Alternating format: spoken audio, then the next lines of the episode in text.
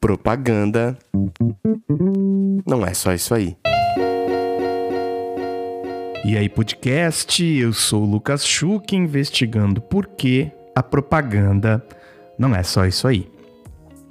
Antes da pauta de hoje, como sempre eu tô tentando fazer aqui, eu queria agradecer nominalmente uma pessoa que apoia lá no PicPay mensalmente com 5, 10 ou 15 reais para que esse podcast continue indo pro ar.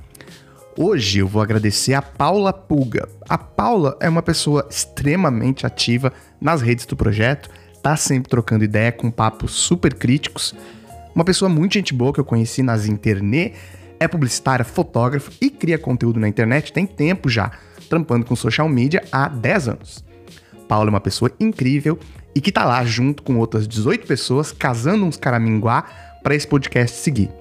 Valeu, Paula, e todo mundo que troca ideia, que ajuda a seguir por aqui. E se você quiser se juntar a Paula, vai em podcastpropaganda.cc boletos. O link tá aqui na descrição do episódio. É só clicar. Lá você vai ter todas as formas de ajudar esse podcast e o projeto a seguir em frente. E vamos para a pauta.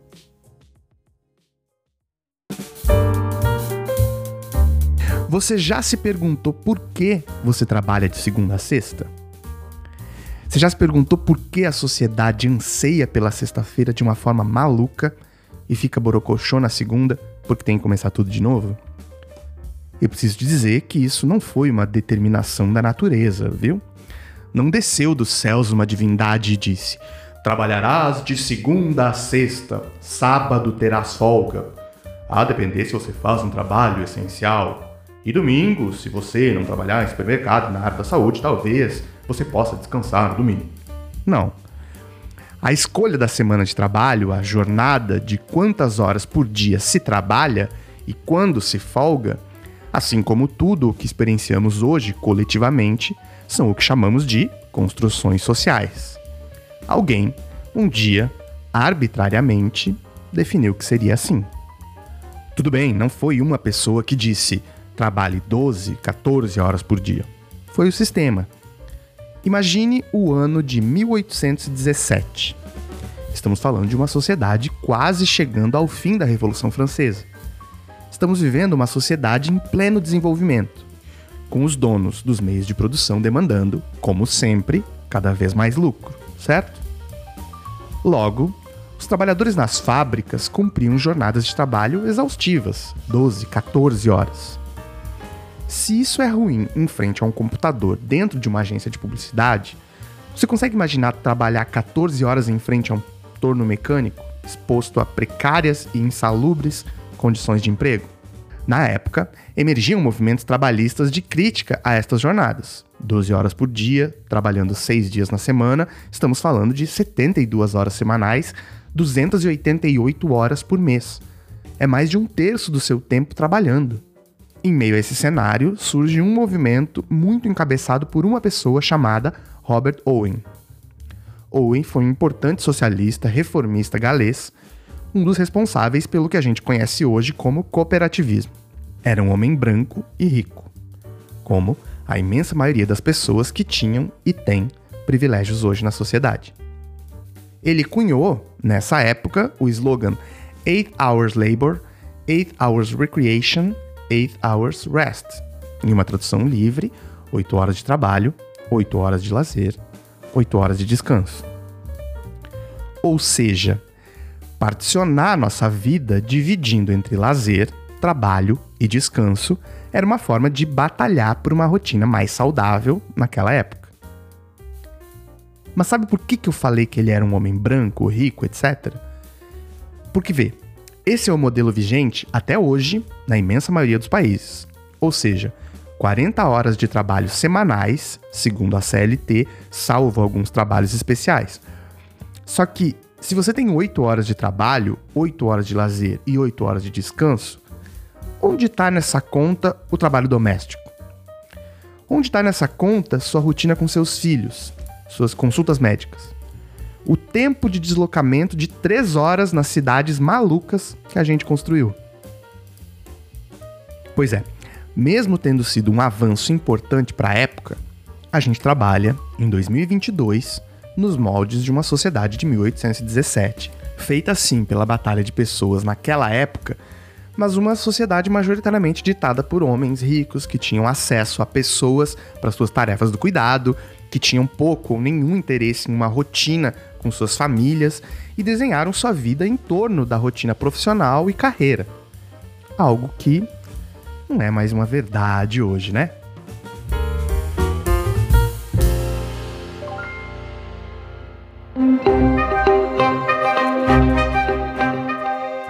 Corta para 2022. Uma sociedade inegavelmente adoecida. A OMS divulgou dados que o Brasil é o país com maior número de casos, proporcionalmente, de pessoas com depressão e burnout. A nossa relação com o trabalho parece que passou para muito além da sociedade do cansaço que o Bill Churran descreveu. A gente ficou cansado de estar tá cansado de tanto trabalhar. Você soma isso, claro, ter atravessado uma pandemia, e a gente pôde perceber que a nossa casa estava ficando em segundo plano. O que acontecia com a nossa família quando a gente estava nos escritórios? O meu cachorro ficava o tempo todo sozinho nessa tristeza de casa, é sério?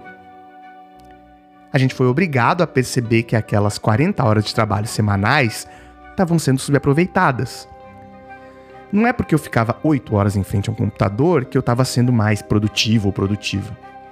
Em meio a uma reunião ou outra, eu estendi as roupas. Só que se eu tivesse no escritório, eu não conseguiria fazer. E os meus cuidados com a casa, com a minha vida, ficariam pela metade mesmo. Bom, aí a gente começou a olhar com mais atenção para uma demanda antiga de alguns grupos. Um final de semana de dois dias é suficiente? Um dia eu quero ficar só atirado no sofá. Afinal, foram 40 horas de trabalho, 3 horas de deslocamento por dia dentro de um transporte público, 6 horas só de sono por dia. Então um dia eu quero para mim, para não fazer absolutamente nada. O segundo dia, por exemplo, eu preciso dar conta do cuidado da casa, que não teve jeito, eu não consegui fazer a faxina durante a semana, eu não consegui cortar a grama do pátio, eu não consegui lavar roupa. Mas e aí, nesse exemplo, onde ficou o meu lazer? É, não tem jeito. Um final de semana de três dias é o mínimo que a gente precisa debater, não é? E é claro, esse debate chegou na publicidade.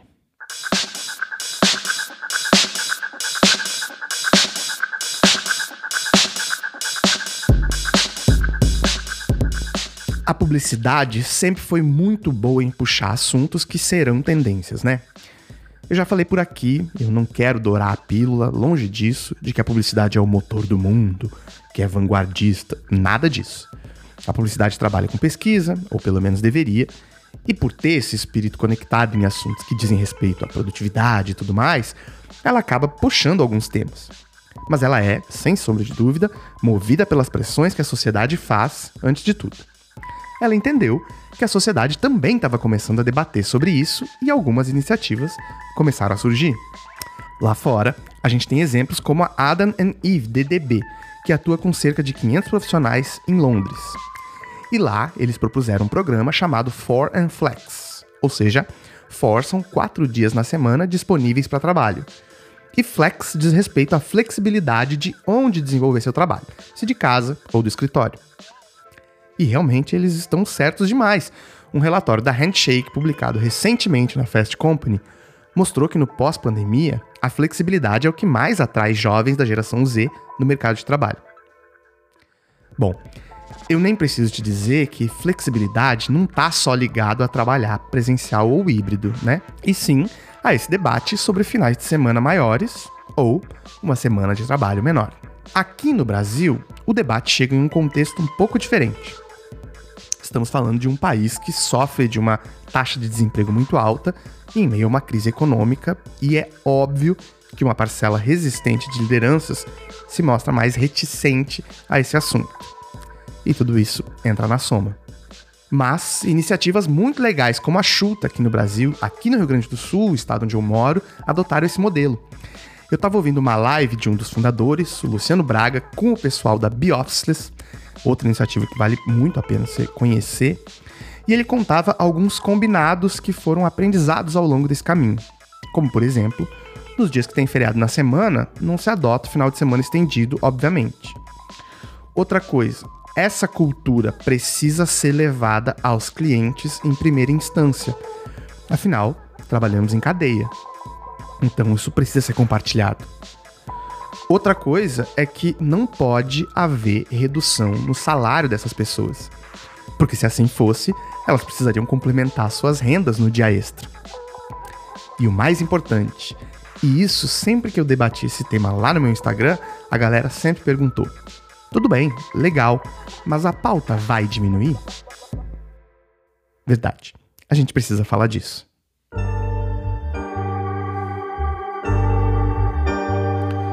Vê, a gente trabalha por pauta. Seja você freelancer, CLT, a gente trabalha por demandas, por projetos. E não tem muito jeito. Não tem muita matemática a ser feita. Tem uma coisa que eu sempre falo, e isso serve para você pensar os negócios, como a gente está fazendo aqui, mas serve também para você evitar de cair em golpe de pirâmide de marketing digital. Não existe mágica no capitalismo. Mais dinheiro gera mais dinheiro. No nosso caso, mais horas arrendadas do nosso tempo gera mais dinheiro. O nosso modelo de negócios é esse, ainda que eu não concorde muito com ele. Infelizmente, empresas dão lucros ainda hoje baseadas em venda de hora profissional. Muito das receitas de publicidade, se a gente olhar para os maiores grupos de comunicação do mundo, é venda de recurso baseada em hora profissional. Assim, de novo, não existe mágica. Se você tem uma empresa com 10 pessoas e você tem um dia a menos de trabalho, a gente está falando de 80 horas a menos daquela equipe disponíveis para venda. E veja bem, alerta, atenção. Vamos combinar aqui? A gente não está falando de escalas, ok? A gente está falando de um dia a mais de final de semana. São quatro dias úteis seguidos de três de descanso na semana. E por que, que isso é diferente? Porque a gente está debatendo equipes inteiras folgando no mesmo momento. Assim, você não tem pessoas trabalhando e quando você voltar, outras pessoas andaram com a pauta e só você não, e aí você está constantemente atrasado, né? Então, se a gente está falando de 80 horas a menos em uma empresa, por exemplo, a gente só consegue isso de algumas formas. Ou pensando em projetos mais longos, que vão demorar mais para serem entregues, ou pensando em incremento de pessoas, as equipes vão ser maiores, ou uma terceira forma, que é assim pegando menos projetos. Gente, perdoa se a gente está falando de empresas que trabalham por FII, que têm clientes fixos, com o máximo respeito aqui e querendo morder a língua no futuro, mas eu preciso ser bem taxativo. Redução de semana de trabalho sem incremento de equipe ou redução de pauta é só sobrecarga de alguém mesmo. Desculpa, infelizmente, de novo, não existe mágica não tem muita matemática a ser feita. Então, eu não tô dizendo que isso não é possível, tá? Eu sou um grande entusiasta do modelo de quatro dias de trabalho. Eu realmente não acho mais possível, em 2022, a gente estar tá trabalhando cinco dias na semana no modelo de 1800. Agora, eu acredito tanto nisso que eu quero debater ele tanto para que a gente não erre e logo venha alguém e diga: tá vendo? Alguém se sobrecarregou, volta como era antes. Não. Já faz direitinho para que a gente trabalhe menos mesmo. Ah, e poxa, eu falei que eu sou um entusiasta que joga olhos críticos, justamente para ver isso sendo uma verdade no futuro e já desviar do máximo de problemas possíveis para que essa galera produtivona aí do trabalho não venha jogar resistência para esse avanço. Então, eu acho que esse debate precisa ir além da nossa bolha publicitária, gente. De verdade, você, publicitário, publicitária, tá pronto para quando a sua padaria não abrir um dia a mais na semana? Tá pronto para quando a sua pizzaria favorita não tiver aberto um dia a mais na semana? Porque é isso. A gente está debatendo aqui uma mudança que ela é social, não uma flexibilização do trabalho para publicitário para publicitária. Novamente, Não vejo problema de indústrias criativas puxarem modelos beta. Mas a gente precisa entender que se a gente quer ter final de semana de três dias, os entregadores também devem ter esse direito. Claro, alguns trabalhos essenciais não entram nesse debate, lógico, como trabalhos da área da saúde, por exemplo. Mas a gente está pronto para que esses serviços que te servem também tenham final de semana estendido? Se esse debate não começar prevendo a sociedade como um todo, é só um debate elitista nosso. E lembra do começo do nosso papo? Não é só publicitário que adoece trabalhando, não, viu? Toda a sociedade precisa descansar.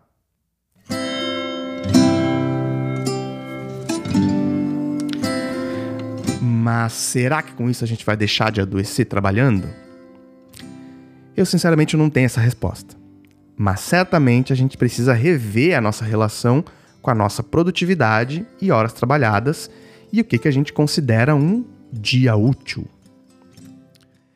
Eu não falo, obviamente, pela minha geração inteira, mas eu posso falar pelas minhas sensações particulares. Eu tenho falado muito na terapia, abre aspas, que a minha relação com o tempo é tóxica. Jornadas de trabalho longas sempre foram meu calcanhar de Aquiles.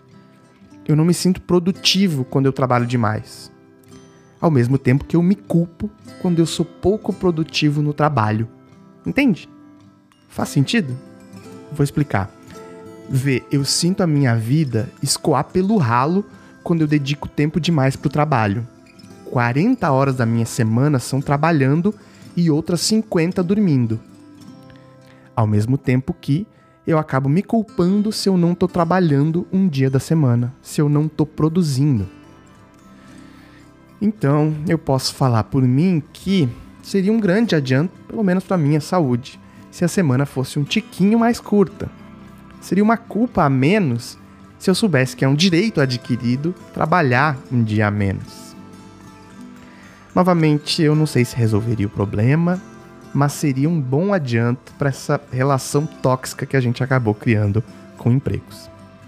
Ah, aliás, essa é uma das minhas metas: produzir um podcast quinzenalmente e provavelmente seja uma das minhas metas mais folgadas. Então, por isso, eu agradeço você que ouviu e não me cobrou pelo dia que ele sairia. Se der tudo certo, a gente se vê em 15 dias.